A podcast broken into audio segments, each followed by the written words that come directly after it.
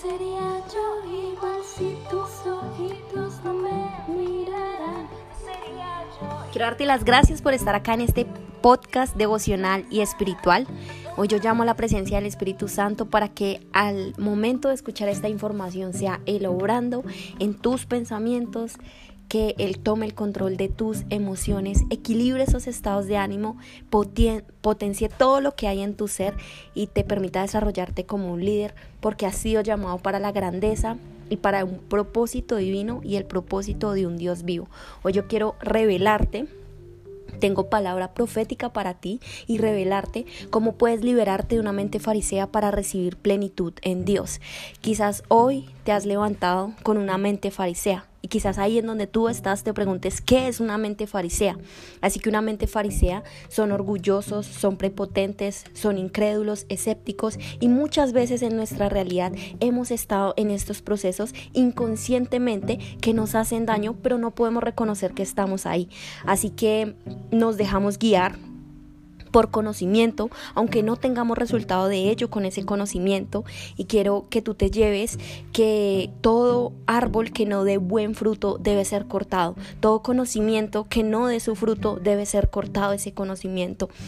Así que una mente farisea es una mente poco enseñable, es una mente astuta, simplemente para sí misma, todo lo quieren saber, viven más pendientes de la vida ajena que de sí mismos, idealizan una vida sin errores, son perfeccionistas, en la boca predican una cosa, pero en su corazón tienen dobles intenciones, creen tener mucho conocimiento de Dios, pero lo predican desde el ego, el orgullo, la idolatría y las doctrinas. Y hoy yo llamo a la presencia del Espíritu Santo para que todo árbol que no dé buen fruto sea cortado, para que todo pensamiento que quizás a veces no tenemos en la condición de nuestro conocimiento sea cortado, que si algo no nos está dando el resultado sea cortado, que Él sea el que nos permita cambiar, reconocer, el que nos permita soltar el ego, el orgullo y que muchas veces también nuestra mente farisea confunde lo que significa el carácter y la identidad con un falso temperamento hablamos siempre de más, estamos juzgando y criticando.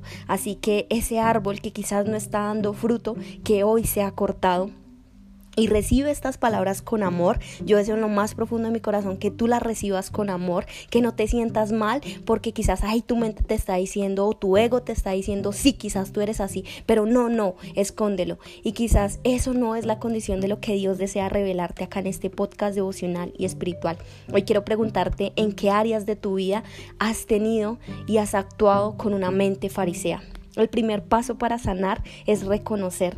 A veces y muchas de nuestras ocasiones vamos pensando en todo lo que le hace falta a los demás, pero la pregunta sería, ¿qué me hace falta a mí por transformar? En todo lo que le hace falta a los demás sin darnos cuenta y qué es lo que yo debo aprender. La raíz de una mente farisea radica desde el falso temor a Dios, cuando cuestionamos mucho las enseñanzas de Dios para nuestra vida, cuando caemos en espíritus que condicionan nuestra alma. Eh, y hoy te quiero hablar de, este, de esta enseñanza bíblica que está en el impuesto al César en Mateo 22, 15, en donde dice los fariseos se fueron a deliberar y ver cómo lo podrían casar. Es decir, que los fariseos siempre estaban pendientes de la vida de Jesús. Y en este momento, en alguna palabra, le enviaron a sus discípulos. Y en ese momento llegaron los herodianos a decirles, Maestro, sabemos que tú eres sincero y que enseñas siempre la verdad del camino de Dios y que no te importa nada el que dirán. Pero en ese momento ellos no estaban admirando a Jesús, lo que estaban haciendo era adularlo. Y cuando nosotros tenemos esa mente farisea, cuando nosotros salimos allá afuera y le decimos algo lindo a alguien, pero realmente en sentimiento visceral no lo estamos pensando. Eso también daña y arruina el verdadero sentir de tu alma. Así que en ese momento los fariseos le dijeron a Jesús, dinos tu parecer, ¿es lícito pagar el impuesto al César? Y Jesús en el versículo 18 de este capítulo le respondió, Jesús conociendo su malicia les respondió, enséñenme la moneda del tributo. ¿Qué hizo Jesús? No fue reactivo, no reaccionó, no se puso bravo porque quizás estaba teniendo una condición de un complejo de persecución, simplemente les dio una palabra de autoridad. Enséñenme la moneda del tributo. Y ellos se la mostraron. Eso era un denario. Así que Jesús les dijo en ese momento, ¿de quién es esta esfinge? ¿Qué es eso? Cuando tú tengas una situación de conflicto, cuando sepas que estás teniendo una mente farisea, ¿cuál es el primer paso para derribar con una mente farisea? Cubrirnos con la gracia de la identidad de Jesús. No me creas a mí, solo compruébalo. Mañana que tú salgas y tengas situaciones que sabes que no puedes controlar, empiezas a traer a tu vida la identidad de Jesús, sin cambiar tu esencia, porque claramente Dios nos hizo a todos diferentes, pero Dios quiere llamar a esa identidad para que se recobre en tu vida y vas a ver los frutos del Espíritu Santo a utilizarte, vas a ver cómo Dios puede hacer cosas increíbles con tu vida, vas a ver cómo Dios te sana, cómo Dios te libera, vas a ver cómo Dios empieza a transformar tus pensamientos. No te lo digo yo porque yo lo predique, sino te lo digo porque es una fuerza y es una gracia en donde tú sabes que Dios te va a transformar. Y Jesús le dijo, ¿de quién es esta esfinge? Y ellos le respondieron, eso es del César. Así que Jesús le respondió, bueno, pues dele al César lo que es del César y den a Dios lo que es de Dios. En el corazón de una mente farisea no hay lugar para Dios. Quiero que te lleves esto. Muchas veces no somos capaces de acercarnos a Dios porque vivimos con una mente farisea. Pero yo quiero que tú te lleves esta promesa y la ancles en lo más profundo, en el lienzo de tu subconsciente. En Romanos 8:28 dice que no importan las dificultades, que no importa lo alto, lo bajo, que no importa quién eres tú, que no importa los espíritus, que no importa lo que la gente piense del bien y del mal. El amor de Dios nunca va a dejar de pasar. No importa porque el amor de Dios siempre va a estar contigo. Y eso es una promesa de Dios para tu vida. Quizás ahí tú te has alejado de Dios porque tú reconoces que es un Dios religioso, que es un Dios castigador, que es el Dios que oprime, que se... y quizás eso te han hecho pensar, quizás tú lo has pensado, quizás tú piensas que la condición actual de tu vida es porque Dios te ha castigado, pero Dios nunca te está castigando, quizás sea la consecuencia de decisiones que ya tomaste las que te estén castigando, pero yo quiero darte esta palabra profética y decirte que en el corazón de una mente farisea no hay lugar para Dios empieza a darle a Dios el primer lugar y duele reconocerlo. Y como muchas de nuestras ocasiones llevamos más a Dios en la boca y poco en el corazón, hay diferentes áreas en las que siempre debemos batallar y esforzarnos para poderlas equilibrar para sentir esa balanza, pero cuando somos conscientes de que en esa área está la condición de una mente farisea, eso nos es difícil soltar para realmente ser transformados bajo una nueva identidad. Y yo sé que Dios acá está utilizándote, yo sé que Dios te está revelando cosas, yo sé que Dios te está cambiando, te está diciendo que quizás hay algo ahí que Dios desea transformar en ti. No te lleves esta condición de esta prédica. Es Dios que está poniendo esta palabra en el lienzo de tu subconsciente. Es Dios que está llegando a tu alma para sanarla y restaurarla y tú tienes que creerle. Por eso es importante identificar en qué área estoy actuando como un fariseo. En muchas de mis ocasiones, el área en donde yo sé que actúo como fariseo son mis emociones, porque quizás hay procesos que sé que no puedo controlar y viene y se talla una emoción inconsciente, inconstante, efímera, pero cuando pones primero al espíritu enfrente de esa emoción, él batalla la guerra por ti. No lo haces tú solo, es él. Y una de las áreas con más valor en la vida son las relaciones.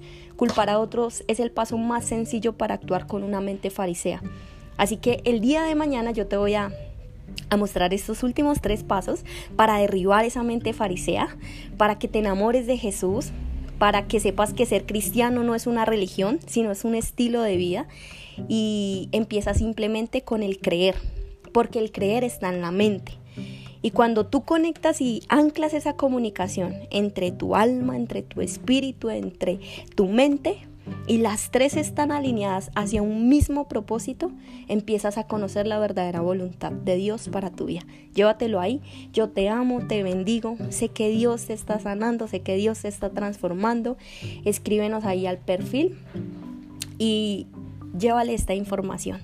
Si sientes que tocó tu alma, tu mente y tu corazón, llévale esta información a muchas más personas Vamos a profetizar y a predicar a millones de naciones. Hemos sido llamados para discipular y quiero que te lleves esto con toda la humildad que nace en nuestro corazón. sabemos que Dios nos está utilizando como un instrumento, pero su grandeza y el reconocimiento hoy en día se lo estamos dando a Él. Escucha esto último, cierra tus ojos y entrégale a Dios en oración todo aquello que tú sabes que no puedes controlar. Así que, gracias Padre, gracias Pana, gracias Mentor, gracias porque nosotros sabemos que tú nos has llamado. Te queremos pedir perdón. En muchas de nuestras ocasiones hemos actuado en muchas de nuestras áreas con una mente farisea, en nuestras relaciones, en nuestra condición quizás de nuestras finanzas, en nuestra condición de nuestras emociones, quizás de la forma en la que tratamos a veces nuestro cuerpo, cuando no le estamos dando valor al templo en donde sabemos que reposa la gracia y el Espíritu Santo. Quizás a veces actuamos con una mente farisea al culpar a otros, al saber más de otros, al no darle una posición a los sueños que tú has puesto en nuestra mente. Nosotros te pedimos hoy que sigas desarrollando ese máximo potencial que nace en el lienzo de nuestro ser, de nuestra alma, en la pureza de nuestra mente. Que ates, enmudezcas y encadenes, que lleves cautivo todo lo que tú dijiste que llevaste un día a la cruz, que lo lleves allá. Porque nosotros hemos vuelto a nacer de nuevo y no estamos naciendo para devolvernos atrás, estamos naciendo para saber que hay una fuerza y un poder que es la gracia de tu espíritu. Y sobre esa gracia y ese espíritu, hoy en este momento recibimos una cosecha. Todo árbol que está dando un muy buen fruto. Amén y que así sea.